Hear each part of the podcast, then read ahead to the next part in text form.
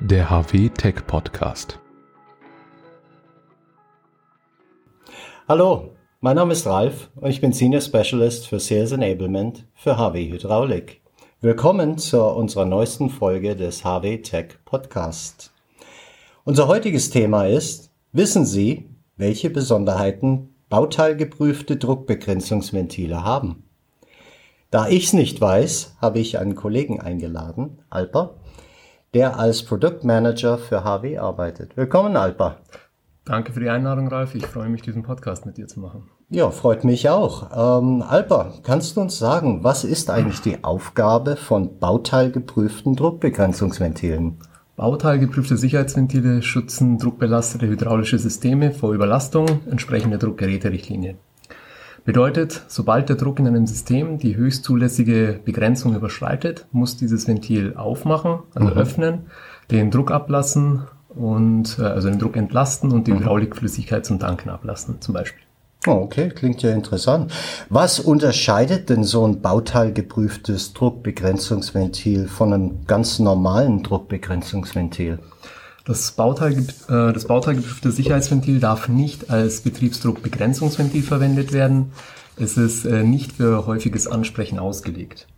Ähm, darüber hinaus benötigen Geräte mit sicherheitsrelevanten Eigenschaften eine Konformitätserklärung und ähm, eine CE-Kennzeichnung auf dem Ventil. Mhm. Baumustergeprüfte Sicherheitsventile ähm, müssen darüber hinaus von einer benannten Prüfstelle, in unserem Fall ist es der TÜV Süd, ähm, abgenommen und zertifiziert werden. Okay. Mm, ebenso wird durch diese, durch diese benannte Prüfstelle in, in definierten Zeitabständen eine Überprüfung und äh, auch Rezertifizierung durchgeführt. Mhm. Ja, das ist ja ganz interessant. Wie erfolgt eigentlich so die Druckeinstellung dieser Druckbegrenzungsventile?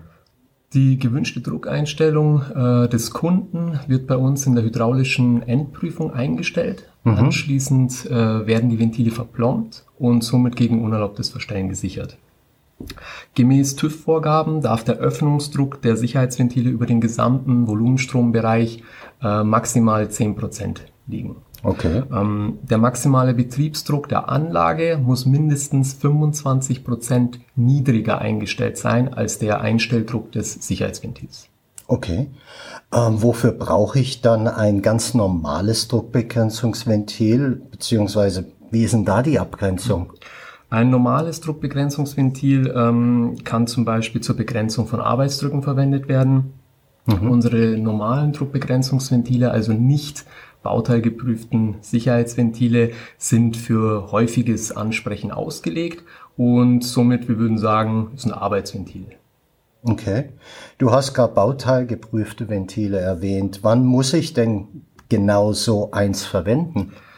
Das hängt immer vom Anwendungsfall ab, aber einfach gesagt, ähm, immer wenn es die Druckgeräterichtlinie fordert. Okay. Im Regelfall dienen diese Ventile zur Absicherung von großen äh, Druckspeichern in ölhydraulischen Anlagen oder in, in, in jedem oder in jeder Anlage mit Speicherladeschaltung. Mhm.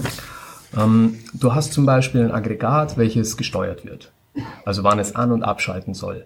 Wenn ähm, jetzt ein Drucksensor oder Druckschalter defekt sein sollte, mhm. dann kommt das Sicherheitsventil ins Spiel und dient als letzte Absicherung. Okay. Ähm, in der Druckgeräte-Richtlinie sind zum Beispiel Behälter, ähm, Druckspeicher in, in Gefährdungs, ähm, Gefährdungskategorien unterteilt und daraus ergibt sich dann, äh, ob ein, ein Sicherheitsventil erforderlich ist oder nicht. Mhm. Gibt es äh, ein Risiko oder welches Risiko besteht eigentlich, äh, wenn bei der Auslegung der Anwendung das noch nicht berücksichtigt worden war? Also wenn es in die Kategorie der Druckgeräterichtlinie fällt, mhm. dann ist die Verwendung von bauteilgeprüften Sicherheitsventilen ein Muss und kein Nice to have. Wie du dir vorstellen kannst, Druckspeicher ähm, ähm, speichern ein großes Volumen mhm. und das birgt natürlich ein großes Gefährdungspotenzial und das muss abgesichert werden. Okay. Ähm, welche baumustergeprüften Sicherheitsventile haben wir denn bei HW und worin, worin unterscheiden die sich denn eigentlich? Ähm, wir haben Einschraubventile vom Typ CMVX und MVEX. Das sind Cartridge-Ventile. Diese mhm. eignen sich insbesondere, wenn der Kunde seine eigene Blockkonstruktion hat und äh, nur noch ein Ventil zum Einschrauben haben möchte. CMVX und MVX unterscheiden sich eigentlich an der Baugröße. Also das heißt Maximaldruckbereich, maximaler Volumenstrombereich äh, und Aufnahmebohrung. Mhm. MVEX kann jedoch optional auch mit einem mit Anschlussblöcken bestellt werden. Falls der Kunde eben keinen eigenen Anschlussblock hat, dann kann er das bei uns mit bestellen. Mhm. Ähm, die gibt's dann in den Ausführungen als Rohrleitungsanschluss oder zum, zum Anflanschen, also mit einem Flanschbild. Okay. Zu guter Letzt haben wir auch noch SVX. Das sind Rohrleitungseinbauventile, also die sind äh, so gemacht, dass, sie, dass man sie direkt zwischen die Rohrleitungen einsetzen kann, wie, okay. eine, wie eine Verschraubung. Mhm. Genau, also CMVX, MVX und S, MVIX und SVX. Alle diese Typen enden mit einem X und das mhm. ist für uns die interne ähm, Unterscheidung oder die Unterscheidung anhand des Typencodes, dass mhm. es ein, ein bauteilgeprüftes Sicherheitsventil ist. Zum Vergleich, ähm, unsere normalen Druckbegrenzungsventile heißen äh, zum Beispiel CMV, MVE oder SV. Okay, also da sehen wir ja, es gibt eigentlich für jede Anwendung eine passende Lösung. Stimmt. Auch bei Sicherheitsventilen haben wir einige Möglichkeiten, um die richtige Lösung für den Kunden zu finden. Bei Fragen unterstützen wir natürlich gerne. Oh, das ist doch super.